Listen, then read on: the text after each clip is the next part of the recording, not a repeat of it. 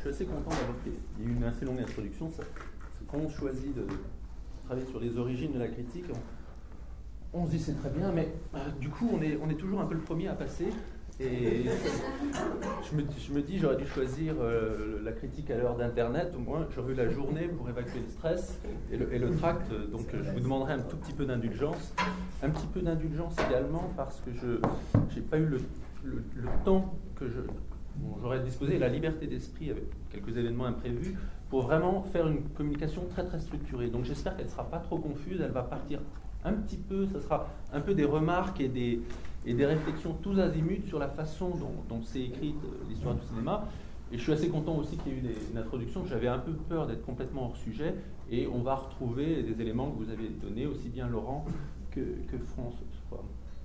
Euh, donc ça sera plutôt un bilan historiographique une sorte, euh, un peu comme va le faire euh, monsieur, monsieur euh, sur son propre parcours personnel, une critique de l'histoire de la critique, dans la mesure où je vais pas, j'estime, et je m'en expliquerai, qu'un bilan récapitulatif qui porterait sur les faits, sur des débuts de la critique, d'une certaine manière, l'auditorat est, est, assez au courant de ce qui existe déjà, pour que ce ne soit pas nécessaire que je refasse vraiment une sorte de cours magistral euh, avec une périodisation. J'en proposerai une, mais je partirai plutôt de mes réflexions, de mes remarques, de mes, des insuffisances, des lacunes de l'histoire pour donner des faits plutôt que l'inverse. C'est-à-dire partir d'un exposé sur les faits qui amènerait, des lacunes, qui amènerait à s'interroger sur ce qui manque sur les lacunes. Ça sera plutôt le mouvement inverse.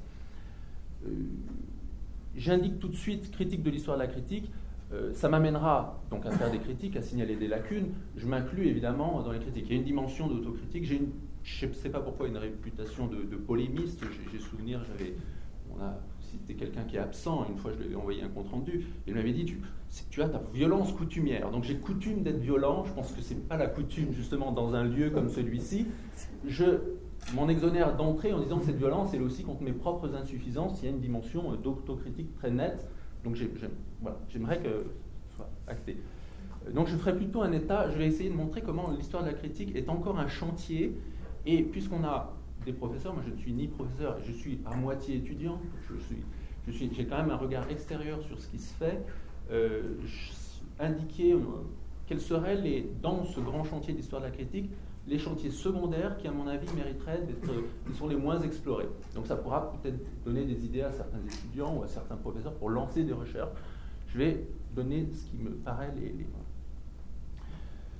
euh, comme vous l'avez dit, euh, l'essentiel des travaux euh, dans le domaine de la critique date des années 80-90. Et je dis date parce que je trouve justement qu'on est dans une période de creux. J'aurais pu intituler ça, on a pris le terme bilan, j'aurais pu intituler ça un bilan navré de l'histoire des débuts de la critique. Jean-Pierre Jean Collat avait, avait, fait, je crois dans les années 80, un bilan navré de l'histoire du cinéma. je pense qu'on aurait pu reprendre le terme parce qu'on est dans une sorte d'entre-deux, entre une période d'efflorescence, de travaux, Gauthier, euh, Emmanuel Poulet, les autres, euh, qui, a, été euh, très, très importante, voilà, et peut-être entre deux, entre une période à venir de, travaux et de pistes nouvelles à explorer. Or, dans les années 2000, il me semble qu'on a vraiment un creux. Bon, il y a quelques travaux, Almera, d'autres, mais euh, pourquoi il y a ce creux en ce moment? Pourquoi il n'y a plus beaucoup de recueils qui sont édités? Pourquoi il n'y a toujours pas d'histoire générale du cinéma? Est-ce parce que le tour de la question aurait été fait sur les origines, les débuts de la critique? L'essentiel aurait été dit? Ou parce que finalement ce ne serait pas une question très importante? Ou ce serait un, champ de recherche déjà largement exploré? Et qui ne mériterait pas de, l'aide nouveau euh, J'ai pas l'impression, par exemple, qu'il existe beaucoup de mémoires de maîtrise qui sont faits. Euh, François, euh, Laurent Le Forestier m'indique qu'il y a un mémoire qui, lance un mémoire là-dessus, sur, une question d'histoire du cinéma, d'histoire de la critique. Malheureusement, très souvent, elles ne donnent pas lieu à publication et elles ne sont même pas inventoriées. Donc, si on n'est pas euh, par oui dire ou si on n'est pas dans les petits papiers ou parmi les amis des professeurs, ce qui manque déjà pour faire un bilan, et pourquoi ce bilan est navré, c'est que tout simplement, il manque un inventaire des travaux des travaux qui existent dans les différentes facultés. Euh, je crois qu'en Suisse, il y a eu un, bilan de, ce type qui avait été publié en 1992 par la revue Equinox, de tous les travaux universitaires qui comprenaient aussi bien les thèses que les mémoires donc des années 20 aux, années 1992. Nous avons quelques membres de la FRH ici, des hautes instances de la FRH. Je pense que je pense qu'on la FRH, voilà, je fais une critique, je m'inclus, j'en fais aussi partie. Euh, c'est un des chantiers euh, qu'elle devrait mettre en œuvre, qui sont des travaux euh, de, recensement, d'inventaire, pour que tout simplement on sache, avant de, proposer de nouvelles pistes, ce qui existe vraiment. Il existe parmi les noms, sans vouloir faire de végétarien, comme l'a dit François Albera, on peut se dire dans ces années, un travail d'ensemble sur Moussinac aurait été, aurait été nécessaire. Or, il existe un mémoire relativement bien fait au début des années 80 sur Moussinac, mais qu'il connaît. On aurait pu dire les, critiques, pour passer de l'autre bord, les critiques fascistes des années 30-40. Euh, François Albera avait, dit dans un article ou dans une lettre en 1895 quand est-ce qu'on aura une étude sur ce, critique dont on nous parle, ce Vinoy, ce Rebattet, euh, et qui, euh, qui, nous indiquerait à quel point sa, critique de cinéma est, a un lien très fort avec également ses opinions politiques. Il y a un travail qui existe, peut-être je vous l'apprends à beaucoup d'entre vous, même des connaisseurs, à la fin des années 70, euh, esthétique et politique, un mémoire de maîtrise d'un certain Frédéric Ponce, fin des années 70, sur Bardèche, Brasillac, Rebattet, et qui, justement, étudie cela. Et qui, on peut se dire, après tout, ce sont des mémoires de maîtrise, s'ils ne sont pas connus, c'est peut-être parce qu'ils n'apportent pas grand-chose. Or, ne serait-ce que pour les annexes qui présentaient un listing, un inventaire de tous les articles de ces trois critiques, avec la liste de tous les films dont ils ont parlé, cela mériterait que ce soit au moins connu, qu'on sache qu'il existe. il est, consultable à Paris, Or, euh, voilà, j'apprends peut-être à un certain nombre d'entre vous l'existence de ce mémoire. Donc je pense qu'il y a, il y a, pour relancer les recherches, un travail de recensement tout simplement de ce qui existe. J'ai dit dans les années 2000 euh, une sorte de période creuse. Euh, il y a quand même eu deux ouvrages. une biographie de, de Deluc par un membre de sa famille, Gilles Deluc, et puis une étude sur Deluc, suivie d'une anthologie par Pierre Herminier. Donc ça fait deux, travaux sur Deluc ce qui est, bon, revenir sur des lucs, c'est bien, mais on avouera que c'est pas très neuf. Donc on, tourne effectivement autour un peu des mêmes figures. Pareil, il n'y a plus guère de recueil depuis celui sur Canudo. Euh, Pierre Lherminier voulait faire, bon, il voulait faire une intégrale Moussinac, évidemment, ça n'a pas pu euh, avoir lieu.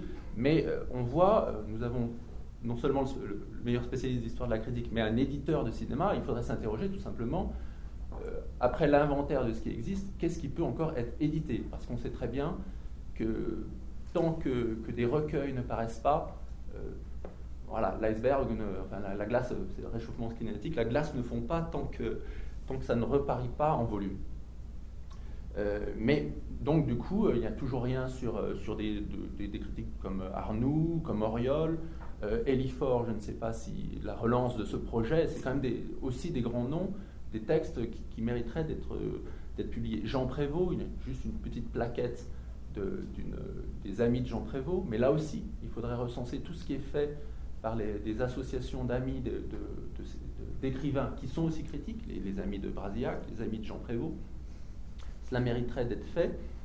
Et euh, finalement, euh, qu'y a-t-il eu de nouveau Récemment, un article dans, dans une revue, je vais prononcer le nom à la française, je ne suis pas germaniste, ça m'évitera le ridicule, Toisenhagen, sur euh, Brasillac euh, rebattait critique. Un article donc, qui a paru en mai 2009 d'un certain Vincent Joss, je crois qu'il est chercheur aux États-Unis, français, mais chercheur aux États-Unis. Et, mais là aussi, ça n'apportait pas énormément de nouveautés par rapport aux travaux de, de Philippe Duc, de, ou de, de, ce, de, ce, Frédéric Ponce, ou alors à la, thèse de, Robert Bello sur, sur, sur euh, Rebattet. Nous n'avons pas non plus, euh, malgré l'efflorescence des travaux euh, dans, les, années 80-90, nous n'avons toujours pas une histoire générale de la critique, je dirais, digne de ce nom. Tu as cité, Laurent, l'ouvrage de Simon Zimmer. Je pense que cet ouvrage a fait, beaucoup de mal d'une certaine manière parce qu'il a empêché euh, l'édition d'en faire un autre. Il date de 97. Je me souviens que Madame Toulet avait été, je parle de ma violence, elle, elle c'est plus feutré, plus, ça paraît plus gentil, mais c'est parfois plus rosse encore. Elle avait écrit, euh, enfin c'était au colloque sur, euh, de Toulouse sur les intellectuels français et le cinéma, qui avait, non à Perpignan, pardon, qui a été édité, les actes ont été édités dans les cahiers de la Cinémathèque en 98. Elle écrivait Il serait bienvenu d'étudier plus systématiquement les premiers écrits critiques et esthétiques sur le cinéma des années 10 et 20 et de les rendre accessibles. De ce point de vue, l'ouvrage La critique de cinéma en France, publié en 1997, peut être tenu pour l'indicateur plus de lacunes historiographiques persistantes que de l'avancée pourtant perceptible de nos connaissances. Or, il me semble qu'on en est resté là. On en est resté là aussi au niveau des anthologies. Pour ne pas se focaliser sur un critique, il nous faudrait une grande anthologie euh, des débuts du cinéma et disons de la première moitié du XXe siècle. Il en existe une, c'est celle de Richard Abel, mais je dirais qu'entre les travaux d'Abel et les travaux de Debec, euh, donc entre les années 10-20, travaux anglo-saxons non traduits en français, alors que ce serait pourtant il, il, faut, les textes français, on les a, donc d'une certaine façon, il n'y aurait pas à les retraduire, il faudrait, on aurait pu retraduire uniquement les, intros les, commentaires, les notes. Mais en langue, française, nous n'avons rien euh, de spécifique sur la question. Et finalement, on se rend compte que du coup, les informations, les analyses les plus, euh, les plus pertinentes sur l'histoire de la critique, elles, n'ont pas été publiées dans les livres spécifiquement sur la critique.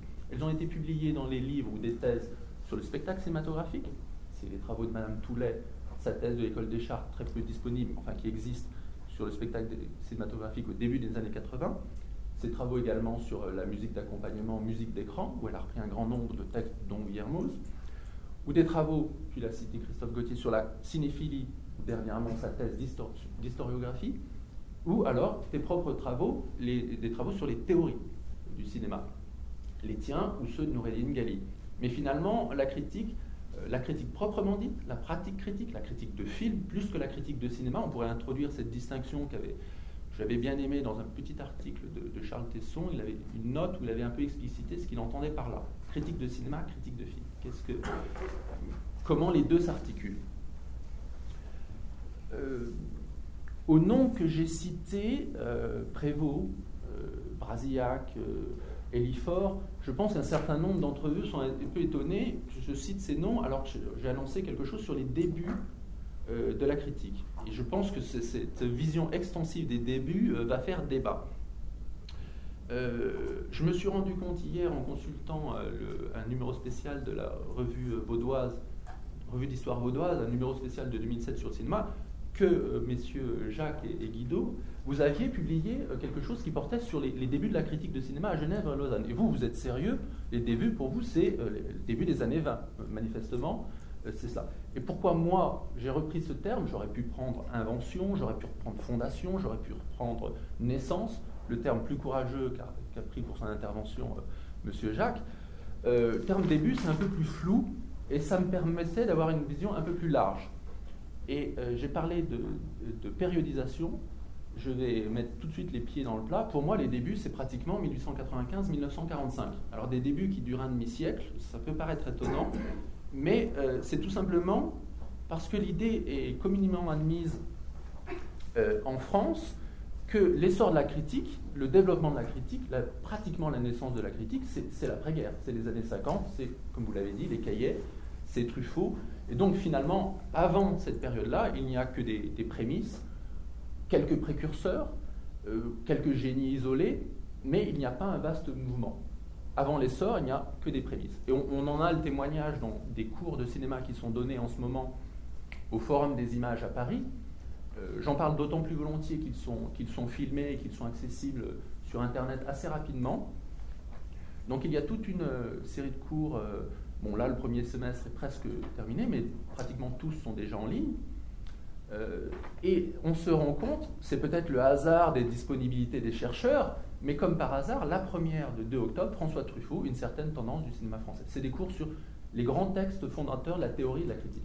Et on commence par un texte des années 50.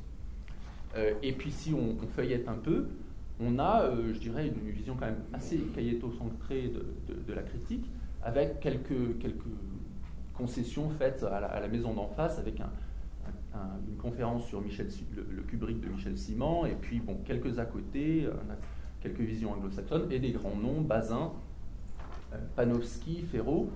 Mais quand on prend également en, toute fin de programme, enfin on arrive à, l'assaut d'un art difficile de Luc et Moussinac, critique de cinéma, par Christophe Gauthier la semaine prochaine, et on voit, il commence, contrairement à une légende tenace, ni de Luc ni Moussinac n'ont inventé la critique cinématographique.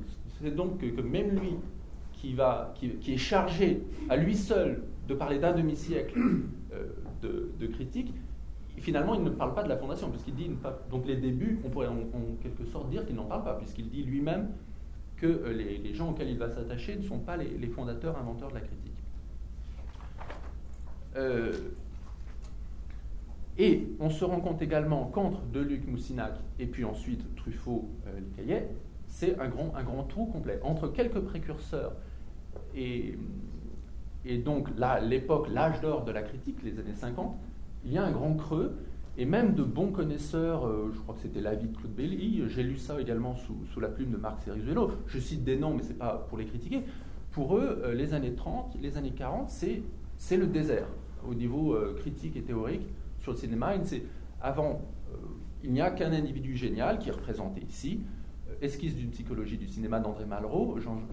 Jean-Michel Frodon donne la date de 1946, qui est une date un peu étrange, c'est plutôt 39 si mes souvenirs sont bons, ça paraît en 40 dans la revue Verbe. Il y a donc un individu génial qui s'intercale entre quelques précurseurs isolés qui ont jeté quelques bases mais oubliées et, euh, vraiment la fondation des années 50.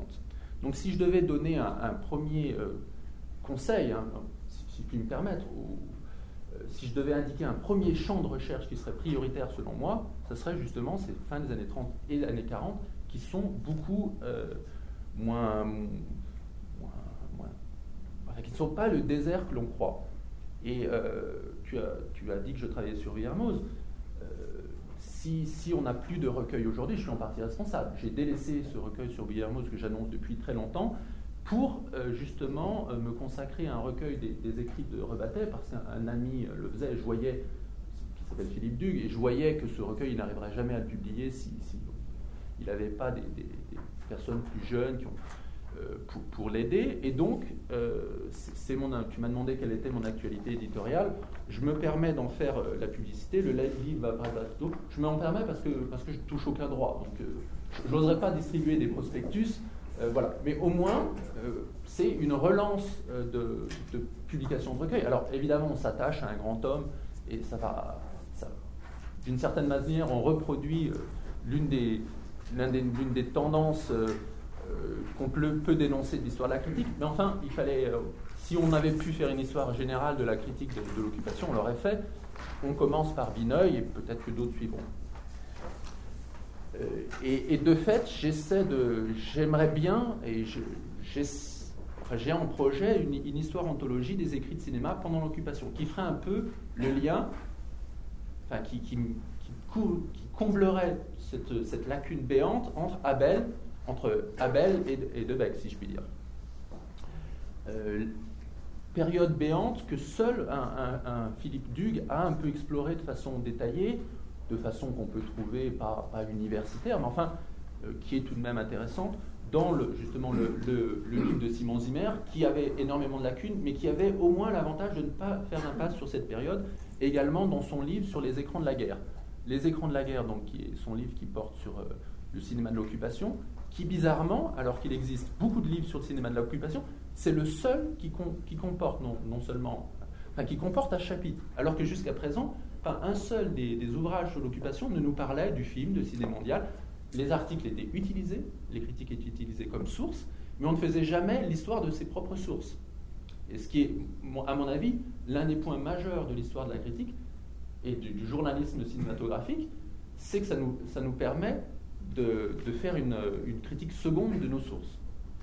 Alors que l'accent doit, à mon avis, être mis, à mon avis, sur les, sur les années d'occupation, s'il fallait choisir une seule période euh, sur laquelle axer l'essentiel de recherche, ne veut évidemment pas dire pour moi euh, que les périodes antérieures doivent être délaissées. On a malgré tout certains acquis que je rappelle rapidement. le principal acquis, et là évidemment ça pourra être matière à débat, le principal acquis pour moi, bon, ça serait, ça serait à discuter évidemment, c'est que le, pratiquement tout est déjà joué, tout est, le, au moment de la fondation, finalement, dans, la définition de la critique, de ses objets, de ses pratiques, de ses buts. Euh, toute cette définition ne va subir ensuite que des aménagements, bon, des changements de personnalité qui vont endosser le rôle de critique de cinéma, mais celui-ci, fondamentalement, ne change pas ensuite.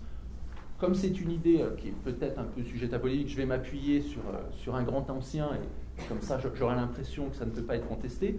Que disait André Bazin dans le, fameux article sur l'histoire de la critique, qui est l'un de ses premiers textes, l'article de 1943, pour une critique cinématographique, qui paraît dans l'écho des étudiants. Donc une de ces revues de l'occupation qui mériterait un dépouillement.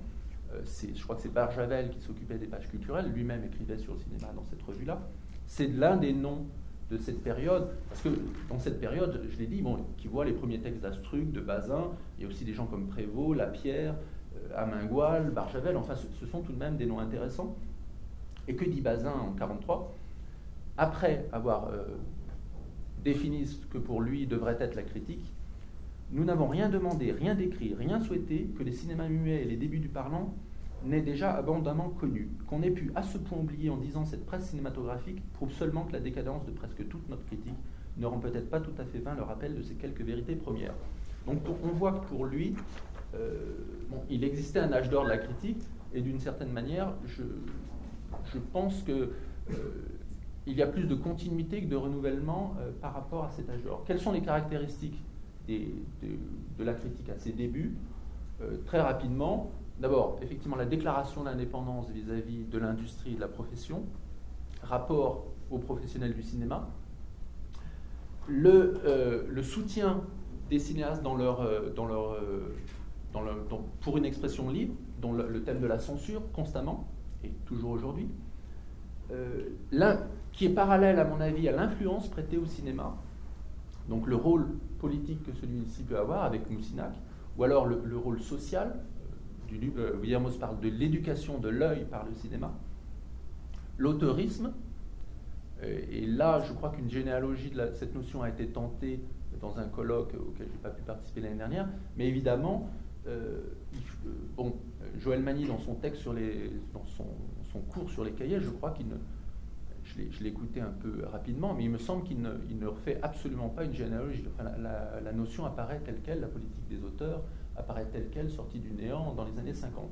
Il est évidemment que cette notion de politique des auteurs qui est très, critiquée aujourd'hui, enfin par, des gens comme Noël Birch, ou, qui, reprochent à la critique d'avoir toujours privilégié la forme par rapport au fond, les questions de, sens euh, étant, laissées de côté, les questions de, récit. Et d'une certaine façon, effectivement, la critique à ses débuts insiste sur les questions de rythme, et c'est pour ça que la thèse de Laurent est importante, les questions de montage, plus que les questions de contenu. Euh, j'ai essayé d'expliquer en quoi, euh, pourquoi ce n'était pas si étonnant. C'était d'une certaine façon pour s'opposer à la cinéphobie et à l'idée que euh, le cinéma était juste un moyen de reproduction mécanique du vivant ou de une certaine façon de captation de textes théâtraux préexistants. Et donc il fallait bien insister sur la, mise en scène, la vision personnelle que pouvait avoir le cinéaste. Et cette promotion du metteur en scène comme l'auteur, elle résulte de là, de cette opposition aux intellectuels qui déniaient au cinéma toute prétention à l'art. Euh, et dernière idée qu'on retrouve déjà dans ces années-là, l'idée que la promotion du cinéma, justement, ne peut euh, se faire et nécessite le développement d'une critique et d'une critique indépendante. Que le, que le cinéma a besoin de la critique autant que la, que la critique a besoin du cinéma. Et également l'idée, et je pense présente encore aujourd'hui, que, euh, que des, revues spécialisées se développent est une très très bonne chose, mais que les débats doivent être portés, je dirais, sur la place publique, pas seulement euh, auprès des, lecteurs de revues spécialisées, c'est-à-dire en quelque sorte d'un public déjà conquis que, les débats critiques doivent être étudiés en, en premier lieu dans les revues d'information générale, dans la presse. Et là, euh, les, travaux euh, aussi bien de, Jacques, de Guido, sont très importants parce qu'ils portent sur les journaux, la Gazette de Lausanne, plus encore que sur les revues de cinéma elles-mêmes. Euh, malgré tout, même si, je, si je, ne voulais pas trop parler de, William Mose, puisque j'ai dit que tout est déjà en place, on a déjà la figure, je prends l'exemple de William Mose, mais on pourrait prendre euh, d'autres exemples, la figure du critique est déjà en place dans ces années-là. William Mose a, évidemment l'une des caractéristiques, c'est l'antériorité, c'est pour ça que je, pense qu'on doit le, considérer comme un critique peut-être le père de la critique, je dis et j'écris dans mon, livre, mais toutes les caractéristiques sont à peu près là. Qu'est-ce qui fait un grand critique? Bon, c'est l'indépendance d'esprit, c'est un point de vue particulier. Tu l'as dit, lui, il est porté en particulier par les analogies qu'il établit entre et les rapports en musique et cinéma.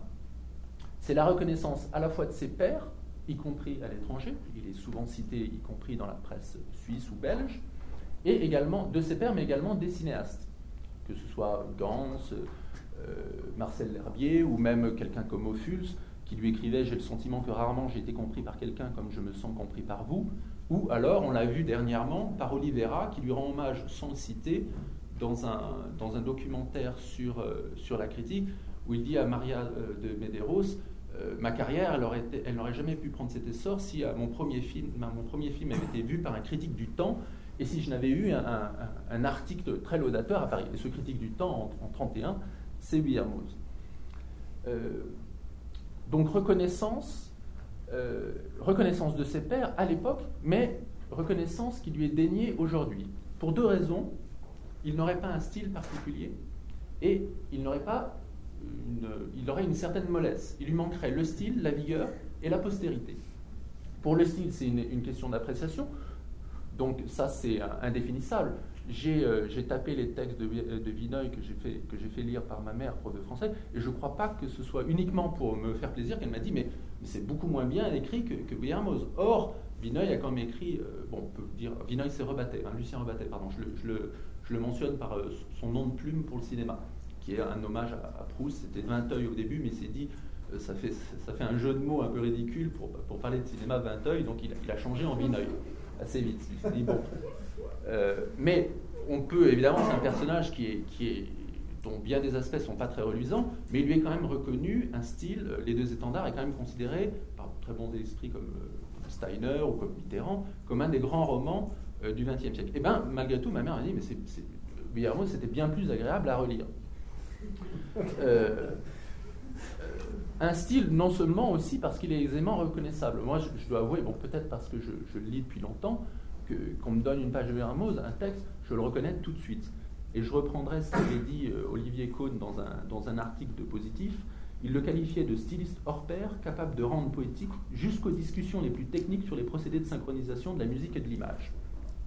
Donc là, c'est une question de point de vue, mais je ne suis pas le seul à partager euh, le, mien, enfin, le fait que c'est un grand styliste. Et vigueur, voire virulence, ce qui est aujourd'hui une des questions pour euh, une des pratiquement conditions sine qua non pour être considéré comme un grand critique, c'est d'avoir euh, d'être allé, comme le, dit comment s'appelle-t-il Christophe à l'assaut du cinéma, enfin d'avoir fait preuve de virulence. Or, Villermoz a une image assez polissée, mais au à ses débuts, il était assimilé à un cinéphobe dans les, dans les revues de cinéma. Euh, l'un de ses textes que j'ai retrouvé récemment s'intitulait tout simplement Les tueurs du cinéma. Il s'en prenait au mercanti du cinéma. Donc, quand on intitule ces textes Les tueurs du cinéma, je ne crois pas, on ne peut pas aller beaucoup plus loin dans la, virulence.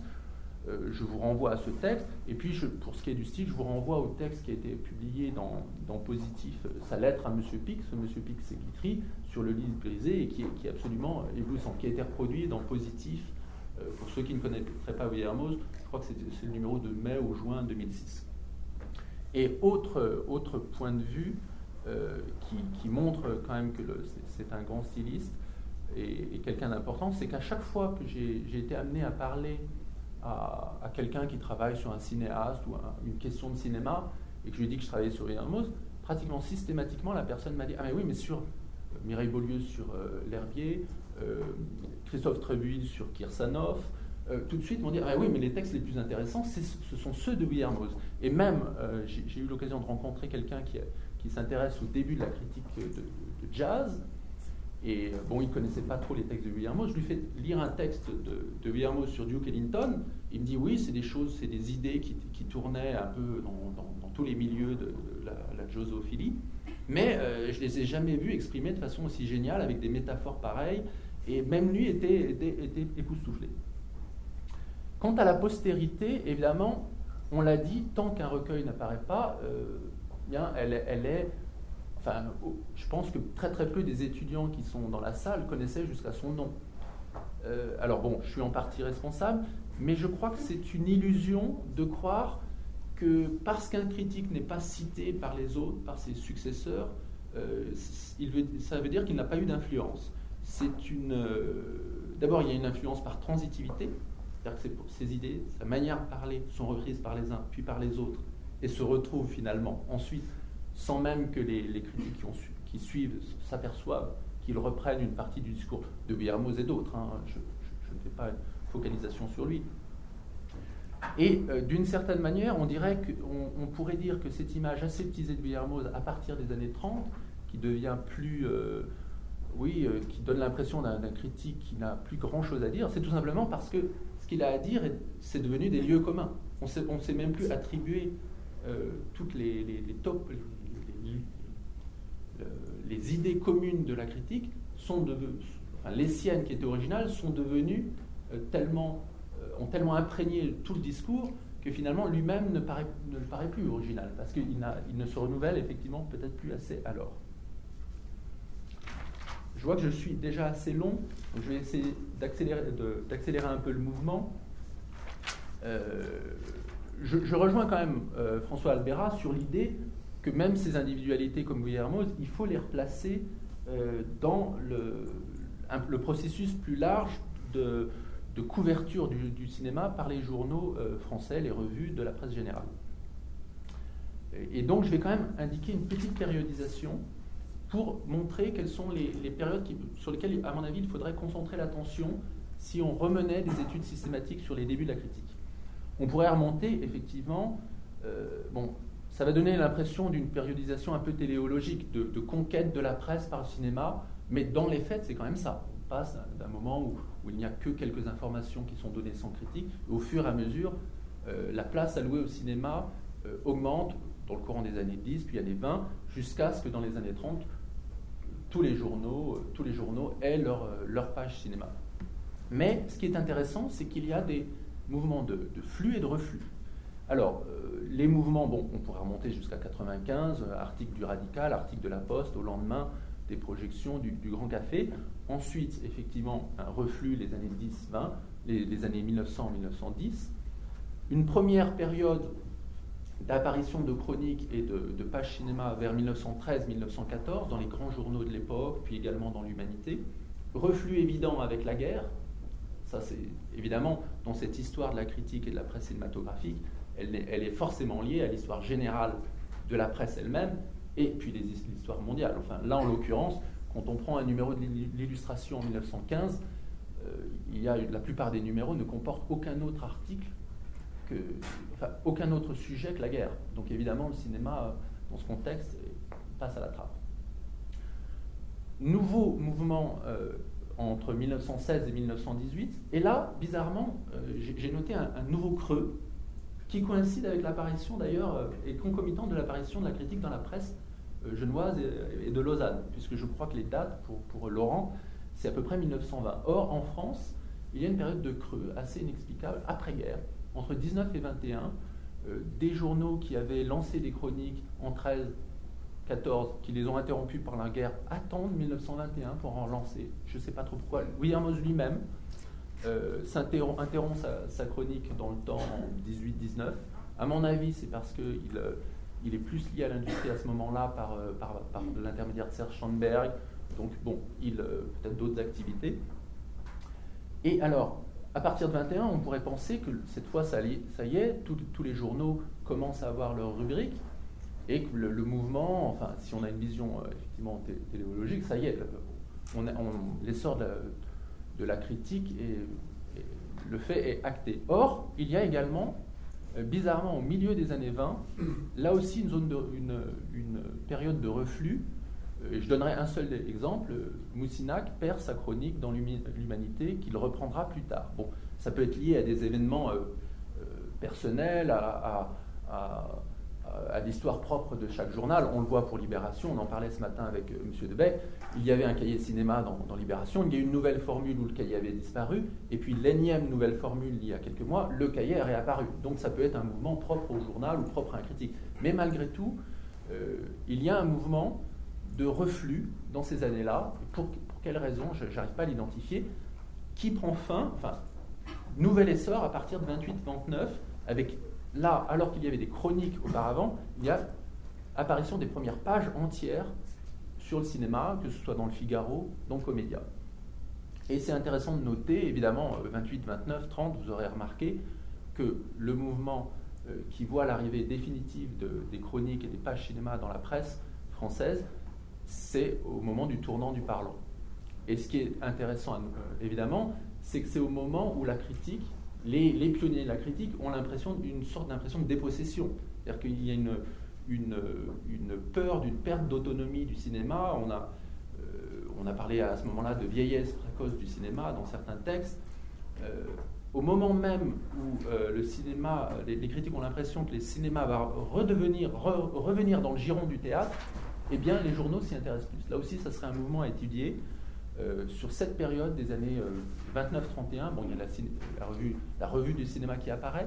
Pourquoi il y a cette résurgence très forte de critique à ce tournant du parlant? Il y a eu un livre de Roger Icard sur le cinéma, euh, le, passage au parlant vu par la presse, mais il, il s'est concentré malgré tout sur la presse spécialisée. Je pense que le travail devrait être refait euh, c'est une piste que je lance là aussi pour, des étudiants ou des, professeurs qui lancent des sujets et qui proposent des sujets à leurs étudiants, sur la presse euh, générale, également tout ce qui est presse spécialisée, les revues techniques évidemment, publient énormément sur le cinéma à ce moment-là, puisqu'il y a un changement majeur technique, les revues théâtrales, qui, comment voient-elles ce, passage Y a-t-il une théorie nouvelle qui apparaît à ce moment-là?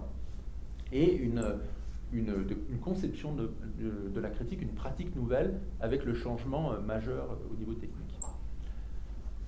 Donc, après l'occupation, ça serait la deuxième période que je, verrais euh, et qui me semblerait devoir, pour laquelle l'attention devrait être portée, à mon avis. on peut se demander, ça nécessiterait évidemment des, recensements systématiques. il me semble que s'il y a eu un reflux, je donnerais un moyen, bon, qui va, là aussi, euh, ça peut porter après à polémique. Il me semble que l'un des, l'un des grands espoirs que je fonde, peut-être un peu naïvement, euh, pour que qu'il y ait un renouvellement de ces études sur la, couverture du, cinéma par la presse et les revues spécialisées, ou les revues justement non spécialisées, euh, je fonde un assez grand espoir dans, dans, le développement des bibliothèques numériques. Alors évidemment, la bibliothèque numérique la, la plus connue, c'est Google Print, enfin Google Livre. Et euh, je, vois, c'est un projet qui fait évidemment beaucoup de bruit en France euh, parce qu'il concurrence les projets de. C'est un projet privé américain euh, par rapport au, projet plus public des bibliothèques françaises. Donc, la semaine encore, la semaine dernière, il y avait encore des articles dans Télérama Lyon se livre à Google. Dans le journal du dimanche, Google est-il un monstre? Et je sais qu'ici même, je crois que la BCU a euh, un, projet euh, avec Google. Donc, évidemment, ce, dire qu'on fonde de l'espoir dans ces bibliothèques numériques euh, à l'université, ça peut sembler un peu polémique. Mais ce qu'on ne dit pas dans ces articles, c'est qu'évidemment, ça pose problème au niveau des droits pour les éditeurs, parce que ça s'appelle Google Livre, on reprend des, des, ouvrages, il y a une certaine privatisation de l'accès à la connaissance, mais que dans ce Google Livre, ou alors dans Gallica, L'essentiel pour nous, euh, ce n'est pas la numérisation des livres, c'est la numérisation des revues et l'indexation des revues. C'est-à-dire que si on fait une recherche, on l'a dit sur, euh, sur des noms comme Villermoz euh, ou Moussinac ou des autres, ou Sadoul, on obtient un nombre de réponses considérable, avec évidemment beaucoup de bruit, beaucoup de choses qui concernent d'autres activités, et qui sont intéressantes justement pour resituer le personnage. Et mais, mais pour Villermoz, il y a 800 références quand on tape sur Google Print. Donc là, il y a euh, il me semble, euh, tout une, un, pan de littérature cinématographique qui va ressurgir. C'est-à-dire que par l'intermédiaire de, ce, de, ce, de, ces, outils, moi-même, j'ai pu redécouvrir des textes de Vermouth qui m'avaient complètement échappé. Et je pense que euh, pour reconstituer le parcours de ces critiques, refaire une étude plus générale de leurs origines, de leur découverte du cinéma, ces outils vont être, euh, Gallica, vont, être, vont, peut-être être le moyen de renouveler euh, la critique. Et je pense que, pour répondre à Albera, à M. Albera, je pense qu'il pourrait permettre des études prosopographiques plus générales. Moi, j'ai été très impressionné. le livre d'histoire qui m'a le plus impressionné l'année dernière, c'est celui de, Simon Epstein sur le passage d'un très grand nombre d'intellectuels de positions anti-dreyfusardes enfin, à la collaboration. Et il montre, il fait en parallèle euh, tout un développement sur un très très grand nombre d'intellectuels où des intellectuels qui avaient des positions euh, euh, antisémites se retrouvent dans la résistance, ou alors des positions très, très quasiment fascistes se retrouvent dans la résistance, et au contraire, des gens qui étaient qui, étaient, qui faisaient partie de la MICA, se retrouvent dans la collaboration. Donc il y a toute une étude topographique qui pourrait se faire également pour les critiques, euh, et, par exemple qui permettrait de repérer euh, la date exacte à laquelle un, homme, un, jeune journaliste peut devenir critique de cinéma sans être passé par un autre, euh, domaine. On sait que William on l'a dit, est d'abord critique musicale, mais c'était, on, le, dit toujours pour William mais c'était aussi le cas de Deluc, de Lucien Val, de Moussinac. Ils ne sont pas d'abord critiques musicales. Donc il y aurait un point intéressant de voir quand est-ce qu'un journal, quelqu'un peut se lancer dans la critique de cinéma directement? Peut-être Carnet, peut-être euh, Vineuil, justement, vers les années 28-29. Mais une étude plus globale, qui ne s'attacherait pas justement à quelques noms, mais une, étude plus globale, et grâce à ce genre d'outils comme Gallica ou, Google Print, permettrait de, enfin, de, cerner ce genre de choses. Ou alors, tout simplement, euh, tout ce qui est euh, passage de la critique au cinéma proprement dit. On a le cas de Louis Deluc, mais à partir de quelle période quelqu'un qui fait du journalisme, qui fait de la critique, va euh, se mettre à écrire sur le cinéma? Alors il y a Auriol, Pierre Bost. Et donc là, il y aurait une étude d'ensemble avec des études assez, euh, euh, assez, je dirais, modestes, de statistiques, où réellement on verrait combien, à quelle période deviennent, intègrent les milieux cinématographiques au fur et à mesure. Et il y aurait la nécessité également pour justement ne pas se focaliser tout le temps sur des noms, d'avoir de, des études plus approfondies sur les groupements de critiques, les associations de journalistes, les associations de critiques, qui en fait partie, à quel moment il disparaît, à quel moment il réapparaît éventuellement, euh, à quel moment une, une, association dissidente ou concurrente apparaît, avec par exemple le prix de Luc qui est créé en 1937 par un groupe de critiques pour concurrencer un grand prix du cinéma français dans lequel certains critiques, auxquels certains critiques participent. Et là, justement, Guillermo paraît un vieux Bourbon, puisqu'il est dans ce grand prix du cinéma français un peu officiel, alors que des gens plus dans les branqueurs comme euh, Batet et d'autres, ou Charançol, et d'autres. Et évidemment, étudier de façon beaucoup plus approfondie et générale la présence, comme vous l'avez dit François Albera, des critiques au sein d'instances officielles de reconnaissance du cinéma, de, groupes, euh, enfin de, d'organisations para-gouvernementales ou les, commissions de censure, les commissions de sélection au festival qui commencent à être créées, comme Venise, comité d'organisation du festival de Cannes en 39, puis ensuite de nouveau en, en, 46. Et euh, voilà. Et je pense que cela, ça devrait accompagner une histoire plus générale. Alors là, j'ai dit tout à l'heure que souvent l'histoire de la critique, euh, les éléments d'analyse les plus intéressants on les trouve dans, des, ouvrages ou des thèses qui ne portent pas spécifiquement sur la critique.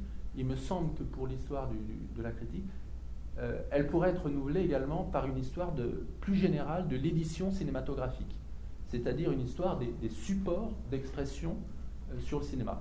C'est-à-dire, bien évidemment, les, journaux de cinéma proprement dit. Il y aurait impérativement besoin d'un nouvel inventaire des collections de revues cinématographiques une coordination au niveau des cinémathèques, des grandes bibliothèques, d'une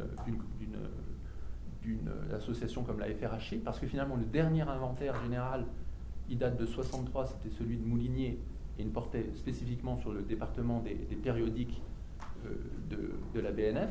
Or, évidemment, il ignorait euh, ce qui se trouve à l'Arsenal, il ignorait ce qui se trouve dans chacune des,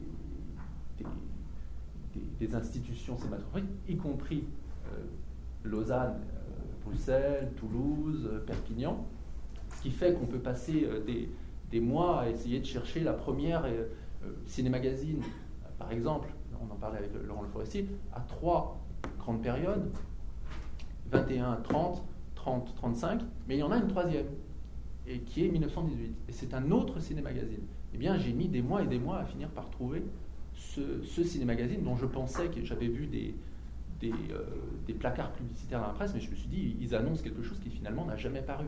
Et René Jeanne et Charles Ford, encore une fois, m'ont lancé sous une faute suisse. Et non, ce ciné-magazine existe bien. Mais il n'y a pas d'inventaire général, et donc on peut passer très très longtemps à le chercher. Dernier support, et j'en finirai là pour conclure.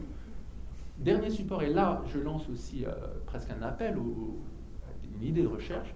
Le support d'expression qui a été le moins étudié, c'est la radio. Le, les rapports cinéma et radio, c'est vraiment la grande inconnue de l'histoire du journalisme et de la clinique cinématographique. Et là, les Suisses aussi ont été pionniers avec les travaux de Roland Cossandet sur exemple euh, sur la radio suisse romande en 30-34, évidemment, on se heurte au manque de sources. Il le dit très bien, parce que, bon, mais ce n'est pas le manque de sources qui doit nous empêcher euh, d'essayer d'y voir plus clair. Je finis là-dessus. Euh, moi, j'ai essayé justement de, voir à partir de quand, peut-être qu'on arriverait à trouver des choses dans les archives de Marcel Verviers, à partir de quand on a parlé du cinéma à la radio, sous quelle forme. Et la première émission de critique que j'ai trouvée, une mention, c'est octobre 42, donc j'avais peut-être raison de dire que les débuts de la critique durent de, de 95 à 45. Dans le cadre d'une émission sur l'actualité cinématographique qui était hebdomadaire à la radiodiffusion nationale de Vichy, je précise la radio parce que dans le, bouquin de René Château, il a reproduit un article de Vedette, je crois, où il dit que c'est Radio Paris. Non, c'est Radio, euh, Radio Vichy, dire. Enfin, c'est la radio nationale. Euh, une émission de Robert Beauvais avec l'assistance de Maurice Bessy, qu'on aurait peut-être pu interroger sur cette émission, mais je ne sais pas s'il aurait répondu. 42, euh, donc une émission qui ça s'appelait, dans le cadre de cette émission sur l'actualité cinématographique, le tribunal de l'art cinématographique. Ou alors, parfois, ça prenait le nom, on le retrouve dans les. Malheureusement, d'après les recherches que j'ai faites à l'INA, on n'en a plus d'enregistrement. Le débat sur les films qu'on projette avec un petit groupe de, critiques. Formule de débat qui a été reprise évidemment ensuite, après-guerre, par Lénard dans le tribunal des ondes avec Claude Roy, Nicole Bédresse, puis évidemment Le Masque et la Plume. Et je sais qu'il y a également une émission à la Radio Suisse Revente qui a été de débat en critique, qui a été relancée récemment. Et pendant la guerre, les, critiques en question, c'était Georges Champeau, le critique de Grimboire, Maurice Pierrot, Pierrat, je ne sais pas où, François Vineuil et euh, Émile Willermoz. Et puis, bon, j'en finis là et je vous assure que c'est involontairement que je finis sur euh, Vineuil et. Euh, Merci beaucoup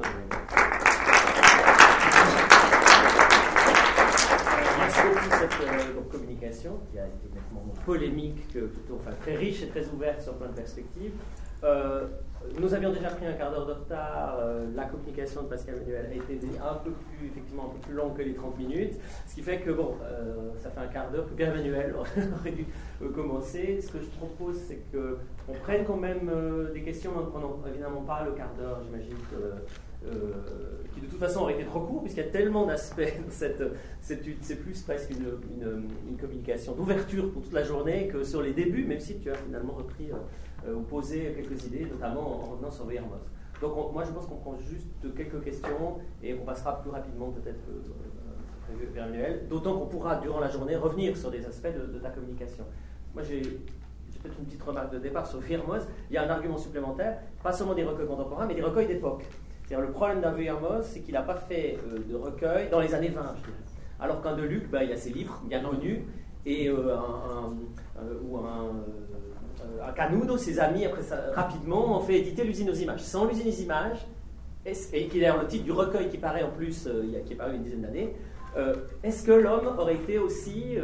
aussi voilà, il y a aussi peut-être cet aspect-là. Il y a sa propre modestie qui ne se mettait pas énormément en avant. C'est-à-dire que la construction de l'histoire de la critique avec Deluc, grand fondateur, euh, Laurent me disait, mais on le retrouve en 46-47. Bon, c'est le moment où William lui-même est, en procès parce qu'il a, continué à écrire sous l'occupation, il a même euh, passé de, maréchalisme à la fin carrément un peu collaborationnisme. Donc évidemment que même ses amis, comme euh, des gens qu'il connaissent très très bien, comme Arnoux, Lucien Val, qui, écrivent sur les origines de la critique, c'est pas dans ces années-là qu'ils vont le citer. Mais dès 24 et l'exposition du cinéma français au musée Galliera, euh, l'affiche sur euh, Deluc, il est dit comme inventeur de la critique. Et William qui, qui participe à l'un des, groupes de travail sur cette exposition, ne réagit pas. Donc lui-même n'avait pas, euh, ne se mettait très rarement. J'ai trouvé à la fin de sa vie, de temps en temps, il se met un petit peu en avant, mais il n'a pas publié de mémoire. Et puis il a un autre grand désavantage, c'est qu'il a quasiment pas de famille. Donc, pas de descendant direct. Comme Gilles de Luc qui peut encore, encore aujourd'hui faire une biographie. et ça, c'est pour, pour la postérité, ne pas avoir de, descendants ou ne pas avoir publié de mémoire, ou ne s'est pas inquiété soi-même de réunir en recueil ses écrits, c'est rédhibitoire. Vous pensez très tôt, si en 24 déjà vous commencez très tôt à sa propre postérité, pensez-y dans vos domaines respectifs, et faites en sorte d'être déjà connu euh, très tôt et, et publiez des, ouvrages d'auteurs plutôt que des collaborations. Et ayez des enfants surtout.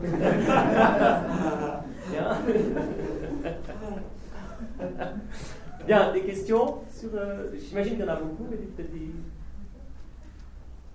des questions. mais la, question, vous avez j'allais intervenir là-dessus, à fait bien.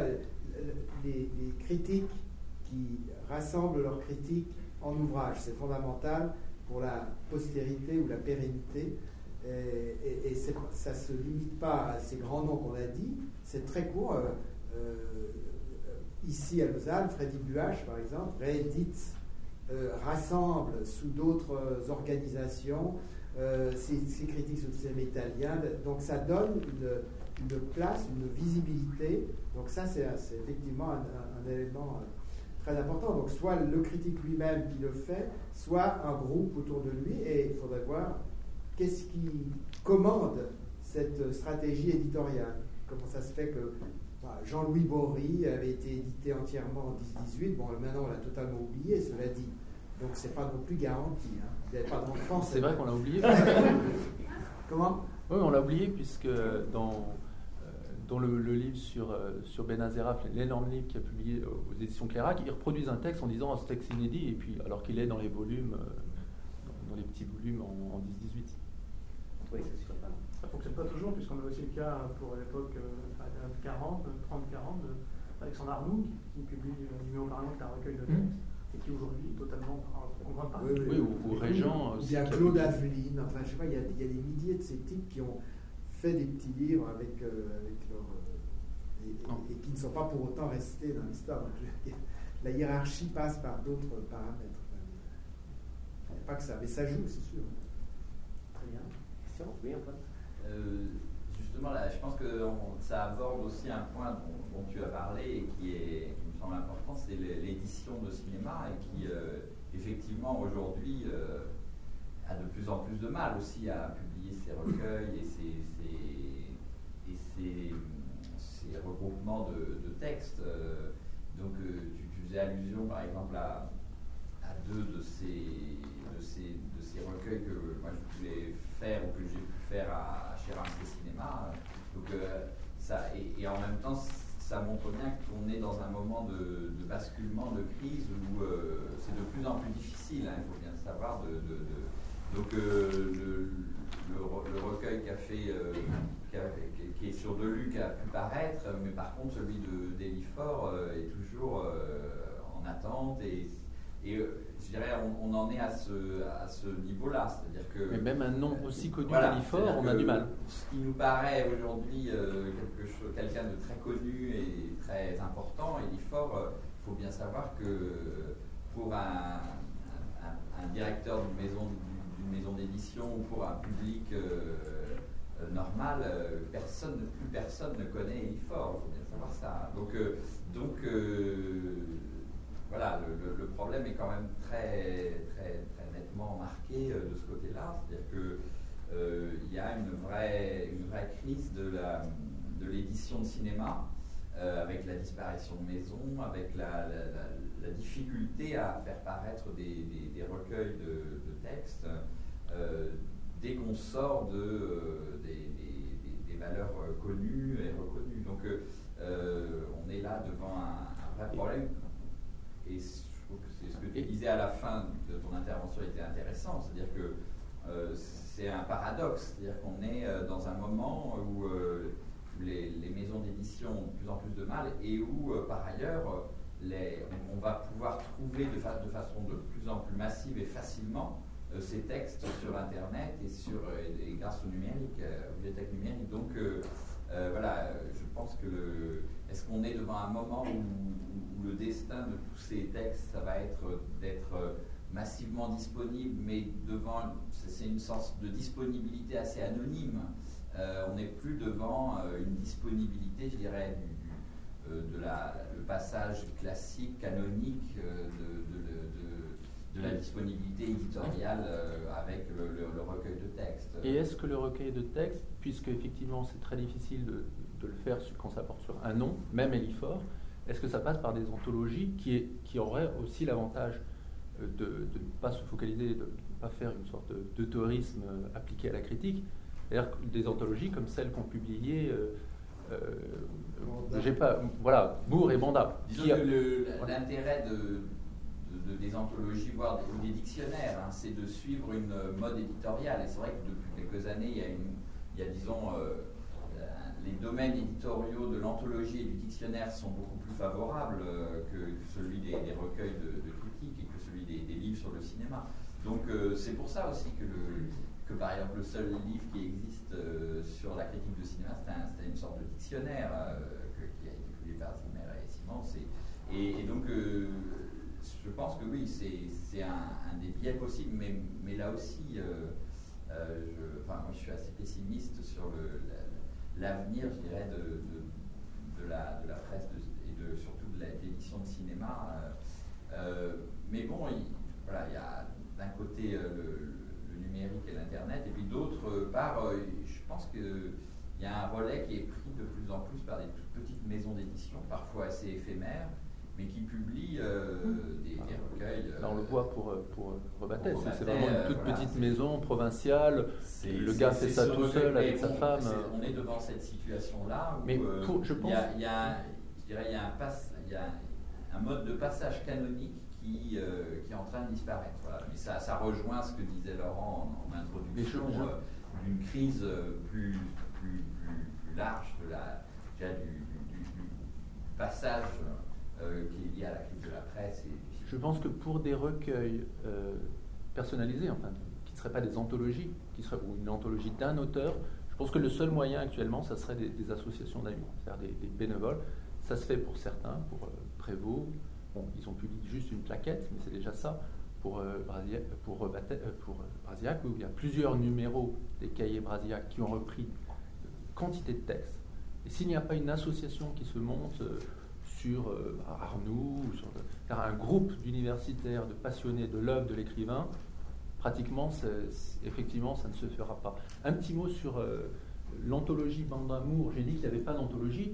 Euh, celle-ci existe effectivement, elle ne porte pas sur la critique proprement dite, mais plutôt sur les textes théoriques. Elle avait un gros avantage, bon, elle a, plein de défauts, notamment de camoufler complètement le travail des prédécesseurs, c'est pas très sympathique pour, les autres, ou de présenter comme inédit des, choses qui, qui, existaient déjà dans une anthologie, enfin de, survaloriser son rôle, c'est pas très agréable. Enfin, elle a l'avantage d'être internationale.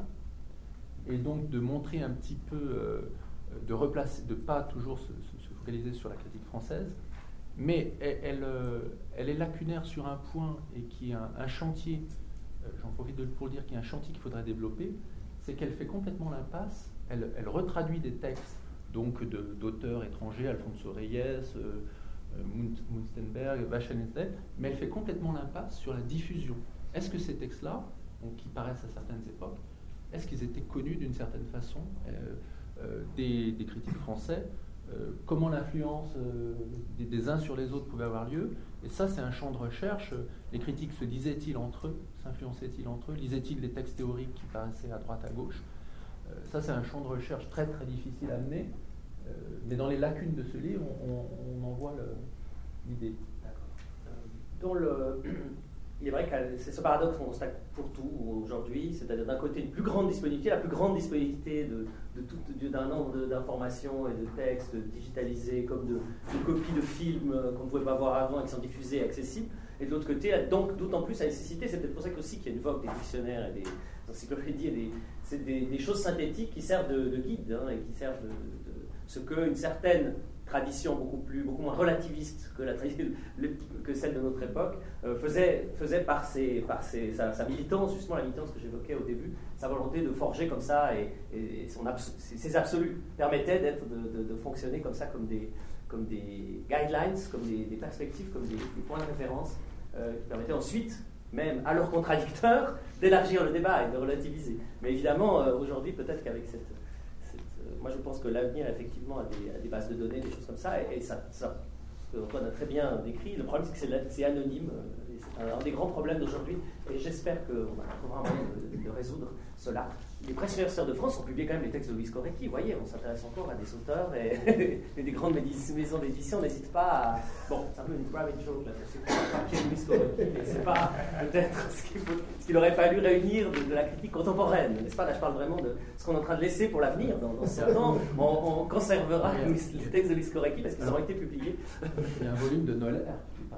Là, on a ça fait contrepoint. on ne va pas insister là-dessus parce qu'on on, en parle couramment ici à Lausanne, mais ça renvoie à la question du lectorat pour ce genre d'édition, euh, qui, est le désastre de, des film studies en France.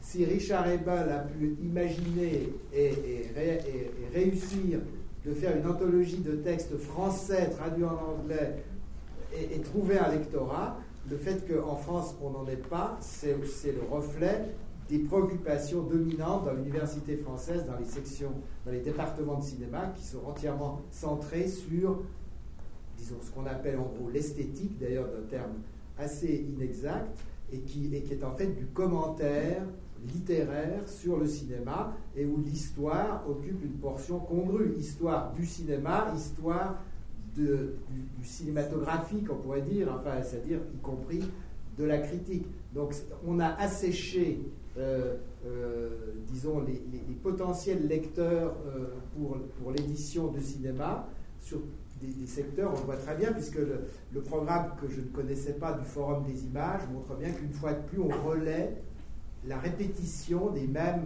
des mêmes topoi, des mêmes des mêmes clichés en demandant aux mêmes personnes, qui sont d'ailleurs des critiques de cinéma et pas des chercheurs. C'est le cas de l'Encyclopédia Universalis, c'est le cas de France Culture. Là, oui, enfin, j'ai donné le nom Voilà, il y a Christophe Gauthier, il y a deux, trois titres qui émergent. Hein les journaux Laurencin sur Bazin. Oui, bah, d'accord. Bien. Je vois aussi que là, le débat est en train de financer des débats très généraux, donc c'est aussi lié à la, aux, perspectives très, très larges, donc on y reviendra, je pense, sur la journée. Revenons, alors, on hésitait à faire une pause de 5 minutes pour prendre un café, parce qu'il y a un café. Non, parce qu'autrement, ah. euh, il n'y en aura pas. Il n'y aura pas de pause, on, va, on enchaîne les deux prochaines conférences et on, voilà.